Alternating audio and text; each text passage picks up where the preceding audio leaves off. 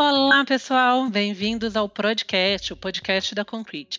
Aqui, periodicamente, a gente conversa sobre um assunto relacionado ao desenvolvimento de produtos digitais e ao mercado de tecnologia em geral. Hoje eu estou aqui com um time de peso, um time de executivos é, da Concrete e da Accenture. É, a gente convidou o Rodrigo Braga, que é Managing Director e líder de Salesforce do Business Group para América Latina, da Accenture. Oi, Rodrigo. Olá, tudo bem? Eu estou também com o Roberto Frossar, que é líder de inovação da Accenture Technology para a América Latina. Oi, Frossar. Tudo bom, Carol? Tudo bem, bem-vindo. E uma pessoa que vocês já conhecem aqui no podcast, está aqui quase toda semana, o nosso diretor da Concrete, Victor Lima. Oi, Victor. Tudo bem, pessoal? Como vocês estão? E a gente vai conversar um pouco sobre o tema atual, né? O tema da atualidade. Qual é o impacto do Covid-19? Falar um pouco sobre esse momento que estamos vivendo, o impacto da Covid-19 no mercado de tecnologia é, no Brasil. Vamos aprender juntos?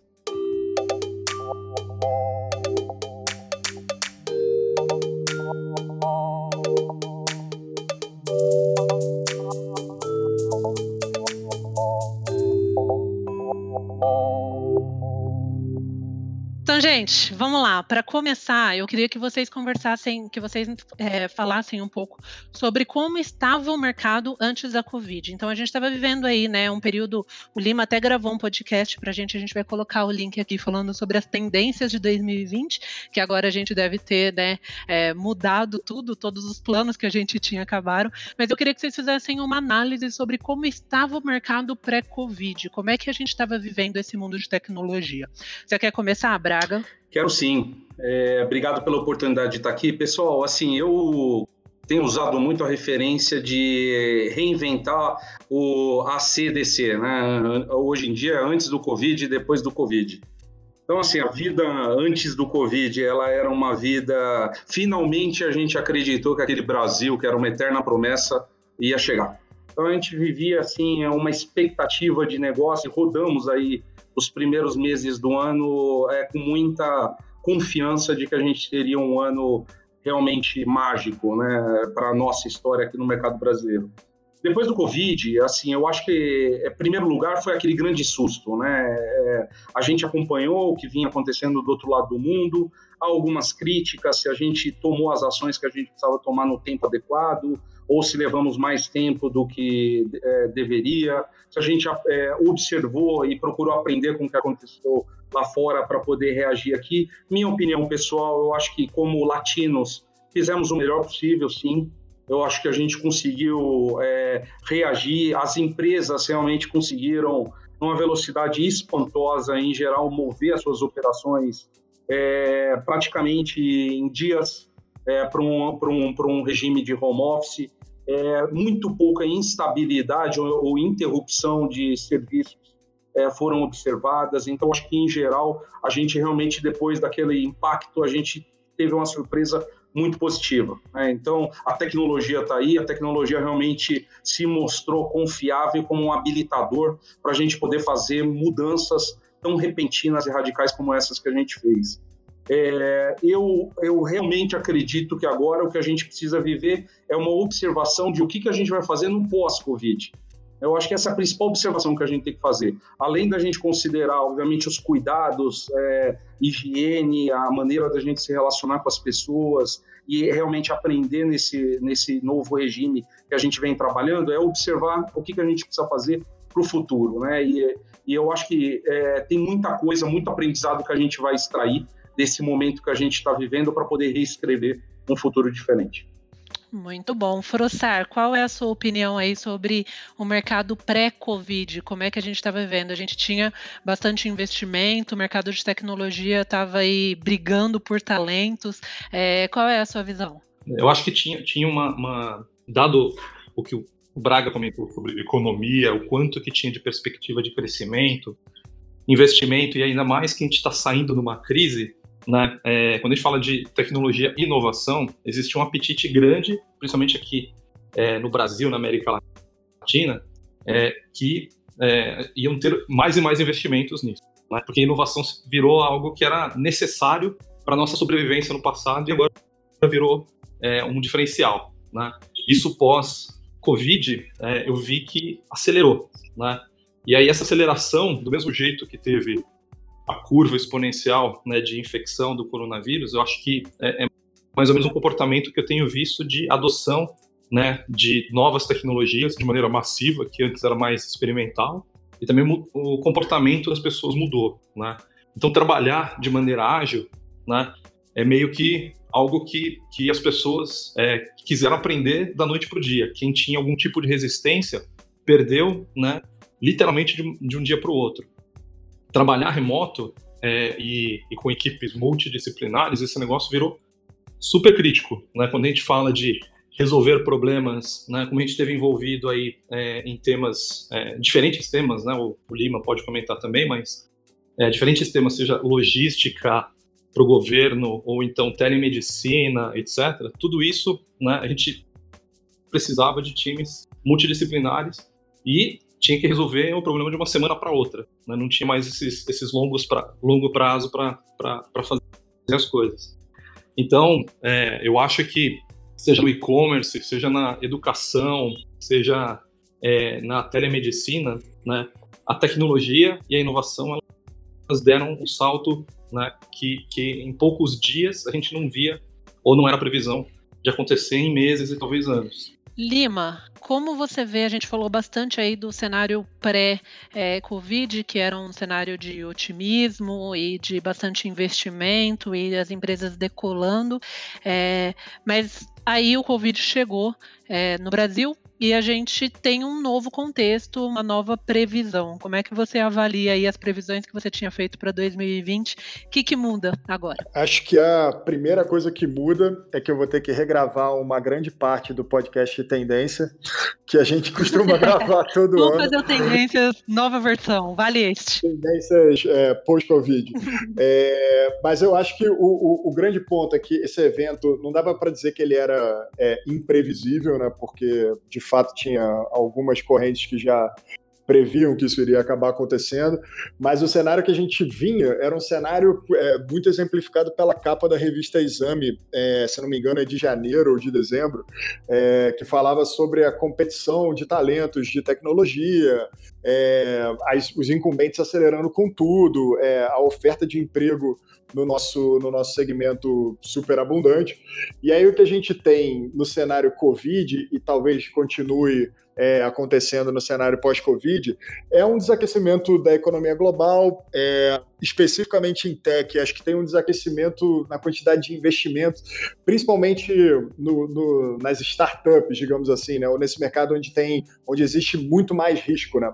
É, então, para ter um, um exemplificar de uma forma bem prática, assim, é, acho que a quantidade de exits, ou, ou, melhor, de saída desse capital da forma de, por exemplo, um IPO, é, provavelmente vai ser muito menor agora. Então, as empresas que estavam com, com esse movimento é, vão segurar, até porque todos os ativos estão sendo reprecificados é, de acordo com esse cenário global. É, quando você pensa pós-Covid, é, o, que, que, o que esperar um pouco é curioso, porque assim, algumas empresas que já estavam é, avançadas nas suas transformações digitais ou nos seus posicionamentos digitais ou é, na sua simbiose online e offline, por exemplo, empresas de varejo. Algumas empresas já estavam mais avançadas nisso. A, a palavra do dia agora é acelerar mais ainda esse posicionamento né? É, e tentar substituir uma receita que talvez antes vinha do mundo mais tradicional por uma receita que, que vai ser complementada agora ou suplantada até pelo, pelo, pelo mundo digital. E eu acho que as empresas que ainda não acreditavam ou por qualquer motivo ainda não, não, não tinham embarcado 100% é, no seu posicionamento digital, é, acho que em primeiro lugar elas estão talvez um pouco é, arrependidas de não terem começado antes, é, mas agora acho que não falta, não, não, não, falta indicação de que esse é o caminho para seguir. E aí você começa a ver isso em efeitos curiosos. Assim. Então, de repente, algumas empresas que tinham seus canais de e-commerce, para dar um exemplo, é, mas que eles eram, de certa forma, negligenciados em relação a outras partes da operação, é, eles, eles acabaram vendo nas últimas semanas um, um pico enorme de, de acesso e de pedidos, é, em canais que antes não eram tão utilizados e que, na verdade, a empresa não estava nem preparada do ponto de vista de operação, estrutura, é, para conseguir atender tamanha demanda. Então, eu acho que isso vai, vai colocar é, a digitalização ou a criação de novas linhas de receita alavancadas pela, pela tecnologia como, como uma pauta principal para a empresa, tá? Isso sem comentar os pontos que, que o Frossar colocou, que são mais imediatos, é, de como a tecnologia realmente está ajudando a gente a conseguir salvar vidas nesse momento, nesse momento mais, mais drástico. Então, é, desde a forma como a gente está conseguindo fazer o tracking de pessoas que potencialmente podem estar tá, é, espalhando o contágio dessa doença, é, até coisas é, super mundanas, como é, um portal onde, onde a gente consegue cadastrar é, lojas muito locais assim e, e, e, bem, e bem pequenininhas da sua região para você conseguir de alguma forma suportá-las suportá durante essa crise, porque é, essencialmente eles não tendo, não estão tendo mais é, clientes que estão indo até as suas lojas.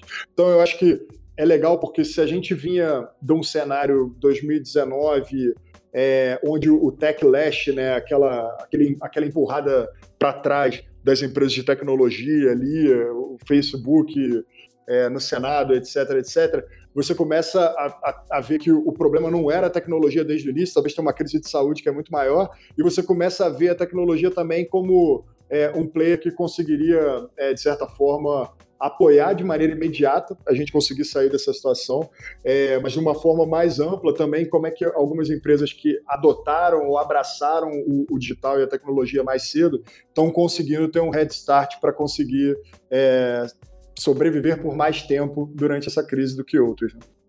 E nesse contexto, a gente tem algumas empresas que estão sendo mais acessadas que outras, né? Algum, alguns contextos, assim, todos eles creio que envolve a tecnologia, uma vez que a gente tem que aproximar as pessoas, cada um na sua casa, a gente tem é, a, aquelas a gente tem as, os setores que são chamados essenciais, que continuam aí trabalhando, é, mas eu queria ouvir de vocês quais são é, as empresas que ganham mais destaque, é, quem, o que as empresas estão fazendo e quais são os setores que ganham mais destaque nesse mercado é, durante essa, essa pandemia. Braga, o que, que você acha? Boa pergunta. É, assim, na, eu acho que a observação que a gente faz primeiro é que a gente vai viver um novo mundo e nesse novo mundo é, todo business tem que ser um e-commerce business. Ou seja, é você é, trabalhar com linhas de receita, linhas de oferta de produtos que você não disponibilize canais digitais é, com estruturas robustas de e-commerce, com capacidade de atendimento para esses clientes, você de fato vai perder é, competitividade. Eu acho que isso é uma primeira observação que a gente faz. Uma segunda é que, na verdade, toda empresa tem que ser uma empresa de saúde. Então, há preocupações relativas à higiene, à atenção, é, à saúde dos funcionários, a, a, aos incentivos que você é, entrega com relação a esse tema, eles é, deverão ser diferentes é, a partir desse momento. É, também faço uma observação de que a, a estrutura de atendimento é, das empresas vai mudar radicalmente. Então, um exemplo que a gente observa muito hoje é quem de nós não precisou, nesse tempo é, mais recente, fazer algum nível de contato, procurar um call center, um, um atendimento e enfrentou filas, é, interrupção, é, indisponibilidade de operador, é, uma série, um dilema forte, uma dificuldade de conseguir ser atendido, né? Então a gente vê, por exemplo, tecnologias que permitem a capacidade de você planejar o atendimento. Você pode fazer um scheduling de quando você quer ser atendido. Se você vai fazer uma compra é, de supermercado, por exemplo, e você precisa corrigir é, um determinado produto que está indisponível, você pode agendar um período e se você receber uma ligação e você poder fazer isso com calma e com tranquilidade antes da data que você vai é, receber o seu produto. Então, são, são situações que fazem a gente repensar as estruturas de atendimento, as estruturas de linha de receita que a gente oferece também. É, eu acho que é muito importante a gente entender que o aspecto da, das pessoas, é, é, dos nossos colaboradores, a gente deve é, ter um, um, ponto de inflexão agora. Ou seja, a, a carreira de tecnologia ela vinha é, numa vertente é, de que muitos dos profissionais, até pela, pela dificuldade de, de, de, de, é, treinamento e de capacitação de gente, a gente via muitas pessoas é, no processo de muito canibalismo, é, onde para o profissional ele buscava o risco e o prêmio. E agora a gente está vendo uma, é, uma situação em que as empresas que oferecem segurança e carreira realmente tem entregue para muito mais tranquilidade e capacidade de cuidar da saúde mental das pessoas nesse momento tão difícil. É, quantas pessoas agora não perderam seu emprego e fizeram uma movimentação é, para um determinado segmento, uma determinada aposta é, de negócio e essas empresas com uma dificuldade de fluxo de caixa é, estão fazendo um processo mais massivo de demissão de pessoas. Então, eu acho que é, empresas mais sólidas, uma, empresas mais, com mais musculatura agora, elas entregam uma nova condição de atratividade também é, para os profissionais de tecnologia. Frossar, é, o Braga falou um pouco aí dessa, dessa questão de emprego mas eu queria te perguntar é, se você vê, é até meio é, pesado falar isso, né? É um, é um cenário tão triste, ao mesmo tempo você consegue enxergar um cenário de oportunidade de inovação? Eu acho, eu acho que sim, né? Acho que todo cenário de mudança, né, é, cabe inovação, né? E toda a crise, acho que por isso que o Brasil também é reconhecido por ser um país que, que, que tem é, vários talentos inovação, tantas startups é, saíram daqui é, e fizeram muito sucesso no mundo todo, acho que por causa exatamente dessa cultura de, de crise, né? Então, existem oportunidades sim. Acho que o momento é de, de muito, muitas, muitas indústrias se reinventarem. E aí, falando um pouquinho até do que você falou, você perguntou sobre empresas que estão crescendo, olha que curioso que, que a gente tem, tem, acompanhado. Quando a gente olha para é, como as pessoas surfam na internet ou, ou consomem informação na internet, tinha uma tendência antes do, do Covid de é, as pessoas usarem cada vez mais as mídias sociais, né, ou o YouTube, ou o Facebook, ou o Instagram, como os canais para meio que acompanhar as notícias do dia a dia, né? E agora, no momento que todo mundo quer a informação, não só é, a última informação, a mais atualizada, mas também a mais confiável, né? Que tem esse medo de fake news, né? é, houve um crescimento na utilização dos, dos, das mídias tradicionais, né, que são os, os jornais, as revistas, etc., é, por causa desse, né, desse, desse medo né, de, de fake news. E, e, tem a ver um pouco com o que o Lima falou sobre techlash, né?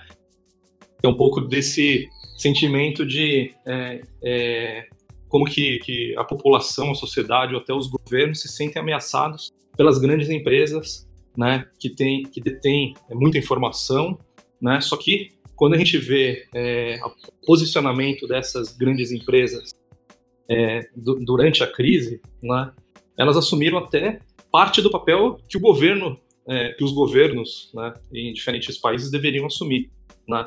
Então, seja de, de monitoramento, de rastreamento, de informação, de criar canais, né, para você ajudar, é, e, e, eu não estou falando de, de grandes transformações. É, de repente, é o feirante. Eu tenho uma feira aqui na frente de casa, né? E eu já, já conhecia o feirante lá, agora ele entrega no, na portaria aqui do prédio. Ele já sabe, ele já sabe escolher as frutas, sabe escolher os legumes, né? Combino com ele e transfiro dinheiro para ele. Então, por causa do, de, um, de, uma coisa simples que é troca de mensagens, né?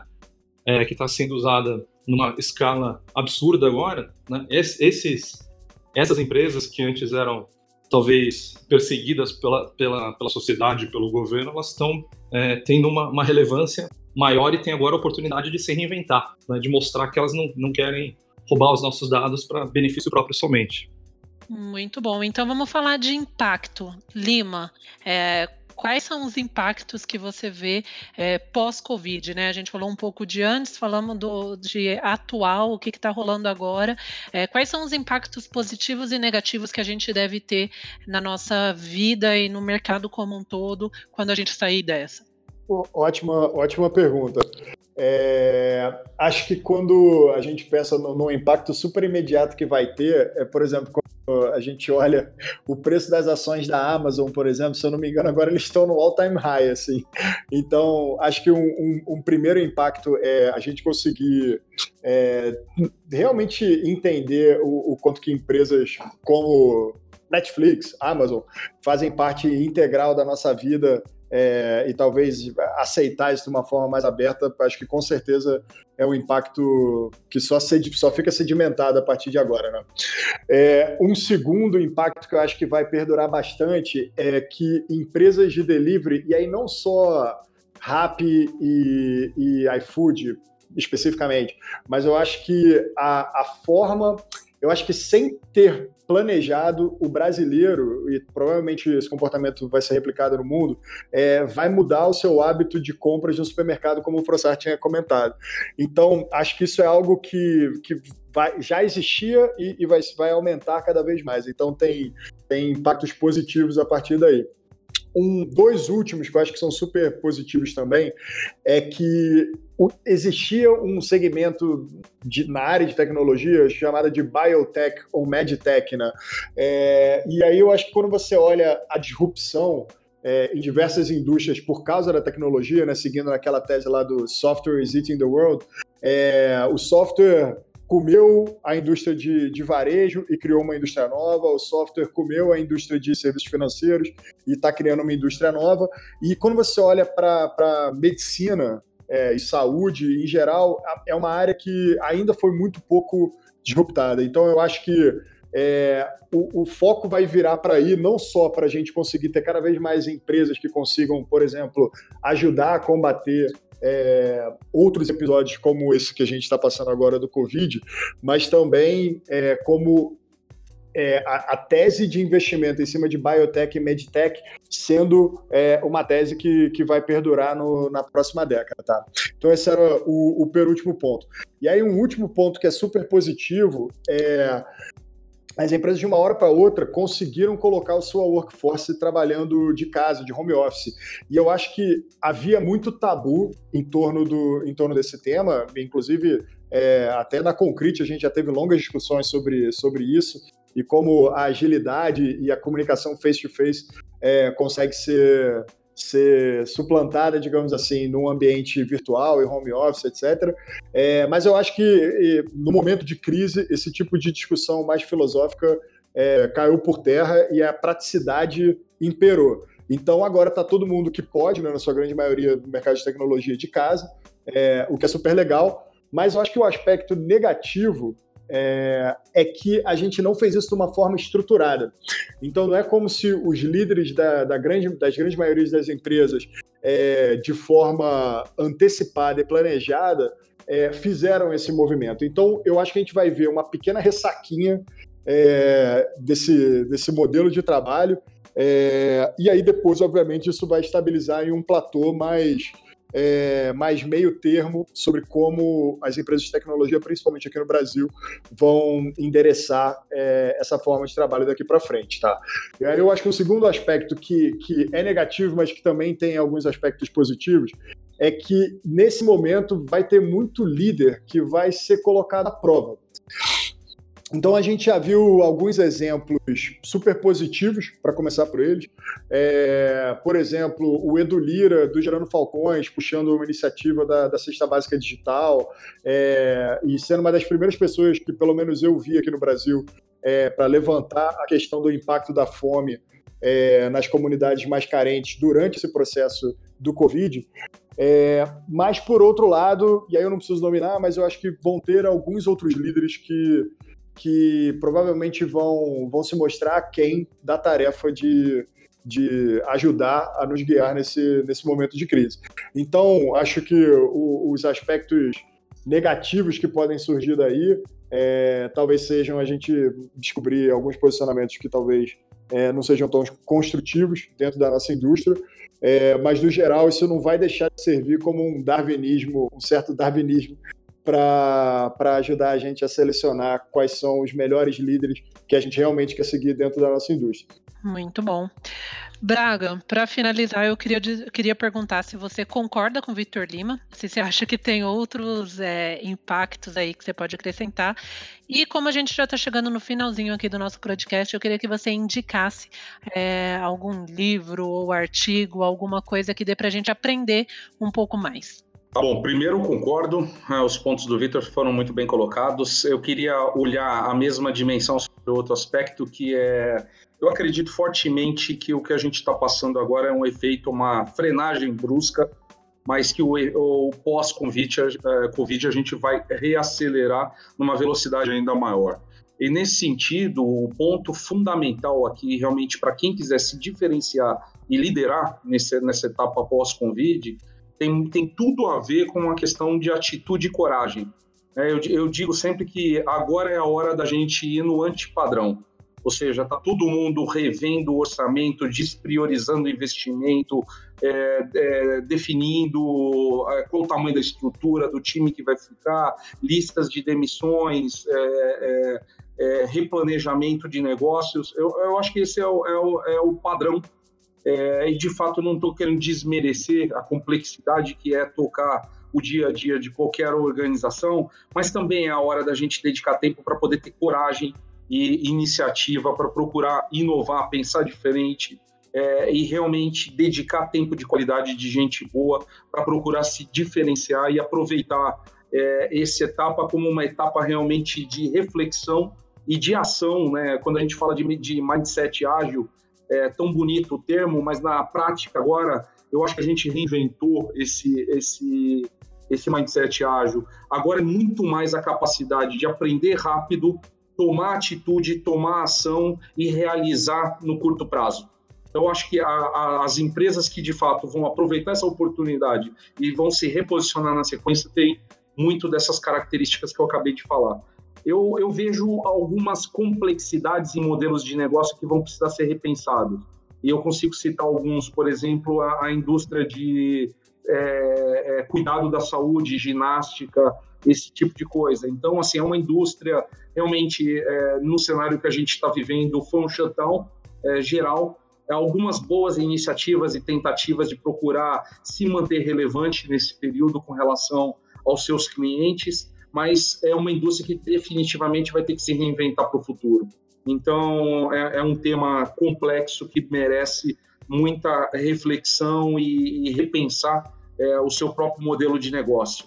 É, com relação à dica, é, tenho hoje me, me cercado é, e me municiado de muitas fontes de informação, é, mas fazendo aqui uma autopropaganda, a Accenture tem feito um trabalho excepcional em procurar criar pontos de vista, procurar ter é, é, gente dedicada para projetar realmente os cenários pós-Covid e o convite que eu faço para vocês aqui é para olharem as literaturas da Accenture é, e, em especial, uma última que a gente colocou agora, é, fresquinha, agora em abril, que a gente chama de Cinco Novas Verdades Humanas que as experiências precisam abordar. Então, a gente está falando muito das atitudes que são necessárias para a gente poder é, é, continuar relevante e transformar os modelos de negócio no cenário pós-Covid. Muito bom, muito obrigada pela dica. Frossar, é, qual é a dica que você pode dar para gente, para gente aprender mais nesse cenário? Bom, eu acho que, é, obviamente, eu tenho um viés de falar muito de inovação e, e tecnologia, né? E não, podia, não poderia ser diferente. Quando, quando, a gente olha o papel da tecnologia é, nessa crise, é, ela está tá mostrando né, a importância dela, né? Seja a inteligência artificial, a sei lá, internet das coisas, é, toda a parte de, de, de canais, plataformas, né? Isso é extremamente importante para garantir que a nossa, a nossa vida tenha, tenha pelo menos continuidade, né? É, seja na, na, educação, no trabalho, na saúde. Então, acho que a primeira coisa é que é, a tecnologia se provou, né, que não é que não é algo acessório, né? e acabou derrubando vários tabus, né? E eu acho que por isso, é, e eu vou citar alguns, mas por, por causa disso a tecnologia vai, vai fazer com que a gente é, tenha mais união, né, como sociedade.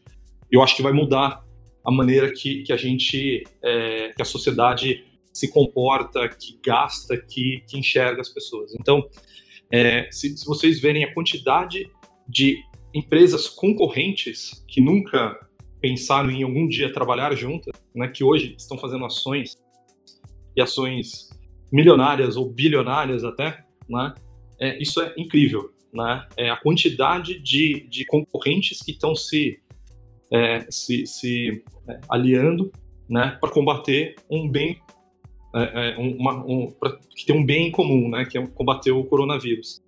E aí, é, seja para a gente fazer plataformas, de, sejam, sejam é, maneiras diferentes de colaborar, maneiras diferentes de aprender, né, a gente vê que essas, esses, essas empresas que trabalham cada vez mais pensando né, em, em rede, né, em ter um, uma abrangência maior, vão ser mais relevantes. Né? Isso faz com que é, isso também esteja mais na mira da sociedade. Né? Mais, mais pessoas vão estar tá vigiando, vão estar tá, é, vendo isso daí. E vendo, vendo se, se, se, o propósito daquela empresa realmente é, é para o bem. Né? Tem, um, tem uma, uma, uma, um artigo, um livro né, que eu gostaria de recomendar, que chama Donut Economics, né, donut de, de donut mesmo, né, da, do, do, bom, de donut, é, Seven Ways to Think Like the 21st Century Economist, né? Então, o que, que é, o que, que é interessante? É, recentemente, eu acho que foi essa semana, o governo da, da Holanda, né, é, anunciou que eles vão mudar o modelo econômico deles, né, e muito baseado nesses estudos, nessa teoria que essa economista fez, né. E aí, é, que, é, que a Kate é, se eu não me engano. E aí, é, é, muito interessante como ela enxerga né, esse efeito circular. Né? É, acho que tem gente que chama de economia circular, mas é muito, mas abrange muito mais conceitos do que só a economia. Né? Então, no fundo, é como que a gente coloca é, a prosperidade humana no centro, né? E faz com que, é, se é, fizer sentido, a gente não vai ter concorrência. Se fizer sentido, né, no, no, dependendo dos setores da, de indústria. É, e, e, a, a todo, todo modelo é, econômico vai ser diferente de ter um PIB maior, é, de ter é, necessariamente né, os indicadores né, de crescimento do país vão ser diferentes do que são hoje, né, na maior parte do mundo.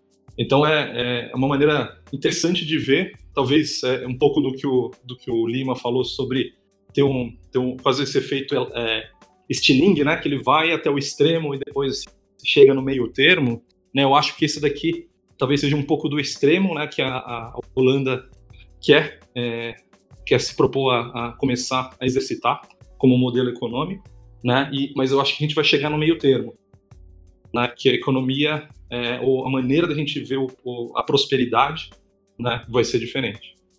Lima, faltou a sua dica para a gente terminar aqui. Qual é a dica de estudo que você manda para gente? A minha dica é, é, é, super, é super direta, assim. O pessoal de Harvard, principalmente Harvard Business School e MIT, eles têm liberado de forma extraordinária o acesso ao, à grande maioria dos, dos materiais deles principalmente os materiais de, relacionados com Covid. Então, seja artigos para a indústria de tecnologia sobre como que o Covid está impactando e como que você tem que é, se posicionar, os estudos deles, mas também coisas mais amplas sobre a doença em si. É, então, sobre o vírus em si. Então, eu acho que não falta informação ali para o pessoal gastar as suas tardes em vez de ficar é, dando audiência para Netflix vendo mais uma série com o roteiro criado por um robô. Então, assim, recomendo, recomendo bastante, tá, gente?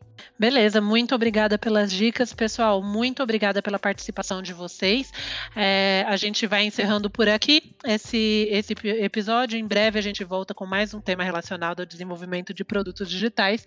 E se você quiser saber mais sobre a Concrete, é só dar uma olhada no nosso Medium, medium.com.br concretebr, é, e nas nossas redes sociais, Facebook, Twitter, LinkedIn. A gente tem bastante conteúdo e bastante coisa que a gente divulga lá. Tá? Muito obrigada pela audiência audiência e até a próxima. Valeu, pessoal. Valeu. Tchau, tchau, Carol. Obrigado, pessoal. Tchau, tchau.